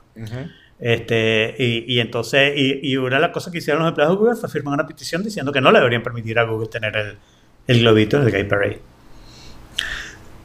Está bien. Así que Este, es complicado, es complicado, pero digamos, esto es algo que lo vives a cada momento, ¿no? Que tú tienes que decidir qué reacción vas a tener tú cuando alguien habla de esa manera. a diario. A diario y al instante, ¿no? O sea, Claro, o sea, y yo, y yo quiero dejar claro que yo en ningún momento estoy, ¿sabes? Promoviendo las animaladas que dijo aquel loco, el de, el de Al Right. claro. ¿Ok? claro. Pero, ¿sabes? Así como no sé quién lo dijo, o sea, yo porque que dijo que podía estar totalmente en desacuerdo contigo, pero voy a morir defendiendo Sí, tu libertad. pero Jaime, tú te estás ¿No? dando cuenta que tú estás Y- intentando hacer lo mismo que él está intentando hacer. O sea, tú estás, él, está queriendo callar a alguien. Y tú no estás queriendo callar a él. Yo no lo quiero callar a él. No, yo lo que estoy diciendo es que él no debería hacerse llamar periodista. Porque no te gusta lo que está diciendo. O Pero sea, él quiere, llam- pero él no, quiere hacerse llamar periodista, Jaime. Es parte de su libertad de expresión. Claro, y yo me quiero hacer periodista. llamar médico, huevón, pero yo no estudié medicina ni, ni estoy aplicando ninguna de las reglas que tiene Claro. que médico. Pero es que el periodismo es distinto. Juliana Sánchez es un periodista, ¿sí o no? Y después he hecho un cuento de historia de Venezuela. Juliana Sánchez. No, no es Claro. un periodista. No es un periodista. Y sin embargo está tratando de decir que Wikileaks es un medio y entonces él es periodista y entonces Estados Unidos lo quiere meter aquí porque cuando en realidad está claro que Juliana Sánchez lo que es es un espía ruso que lo que quiere es destruir los Estados Unidos. Yo estoy clarísimo que eso es verdad. Y se está defendiendo detrás de decir que es periodista, pero es que cualquiera puede decir que es periodista. No es lo mismo que la medicina. Igual que cualquiera puede decir que es matemática. o sea. ¿No? Para dar cierto que en los años 70, la Universidad Central de Venezuela, el centro de estudiantes estaba controlado por socialistas, pero lo que era la rama comunista, estamos hablando del principio de los 70, la rama comunista del, del, del estudiantado estaba censurada por el gobierno. Ok. Las autoridades universitarias eran parte del gobierno. ¿no? Eh, y entonces eh, no lo permitieron y durante Caldera se cerró la universidad, se acabaron los dormitorios que, donde estaban los estudiantes y hubo un paro universitario muy, muy grande donde los profesores básicamente exigieron que Bandera Roja, que era este grupo que tenía prohibido hablar, que tenía relaciones además con la guerrilla en Venezuela, Ujú. le permitieran hablar, le permitieran entrar en las elecciones los centros estudiantes y no sé qué, no sé qué. Y en algún momento un rector muy inteligente dijo, claro, que hablen. Y lo único que puso fue unas reglas. Se habla aquí, con micrófono no puedes hablar sino en esta zona para no destruir las clases y no sé qué. Y Bandera Roja empezó a hacer propaganda. ¿Ok? Y el centro de estudiantes pasó a ser básicamente de COPEI en las siguientes elecciones, que es la, el socialcristianismo y lo más cerca a la derecha que vas a encontrar en Venezuela, Venezuela, sí. en ese momento Ujú. porque, porque lo que los otros tipos decían era una bestialidad. pues. O sea, la mejor solución cuando odias, cuando odias lo que alguien está diciendo y no Sí, tienen la razón es dejarlos hablar. Claro, pero aquí lo que pasó fue exactamente lo contrario. No, no, no. Tú deja hablar a este muchacho que dice que es periodista en Vox y que dice socialismo. Eh, de nuevo, él está en su absoluto derecho a hablar. Yo nunca voy a tratar de negar que él diga las cosas. Que, que tú déjalo hablar porque él se va a hundir solito. Que sea socialista y bigot y todo lo que quiera. Exacto, y él se va a hundir solito. Ahora lo de Platform se ha vuelto un meme y al final el tipo va a terminar convertido en un chiste porque lo que está diciendo no tiene razón. Que es lo importante, ¿no? Ujú, Exacto. Y el otro derecha tampoco, pero que Exacto, el otro derecha tampoco, lo en lo más mínimo. Tú no puedes ir insultando a la gente. Pero no por eso tienes, ¿sabes? Tienes que ir a callar al otro. o sea. Ahora, ¿prohibirías que hiciera la franela? No, claro que no. Si no, ¿sabes cuál es la solución a ese problema? Yo soy el tipo y yo hago la misma franela en tono sarcástico y la vendo. Si yo soy Carlos Massa. Mira, está la franela que hizo el pana y vendo la, vendo la franela. Y ya está, la mucho idea. más plata. O sea, a mí me encanta, a mí me encanta, no hay nada, me parece no hay nada más inteligente en el mundo que una franela del Che Guevara. Porque es la manera, es la manera perfecta de demostrarle a ese carajo que el capitalismo ganó. La gente está pagando Sí. con profit por tu puta cara, Yo, te- cabrón. yo tenía uno que era la boina del Che Guevara con la cara de Mario. Che Mario. Che Mario. ¿Entiendes? Yo veo, si algún día un hijo mío llega con una franela del Che Guevara, yo lo aplaudo. Claro, pues le pagaste a alguien que se esforzó por hacer esa camisa y se ganó un dinero en el proceso. Viva el capitalismo. Gracias por la cara del que no hice nada. está. Pero bueno, abandona tu hate speech.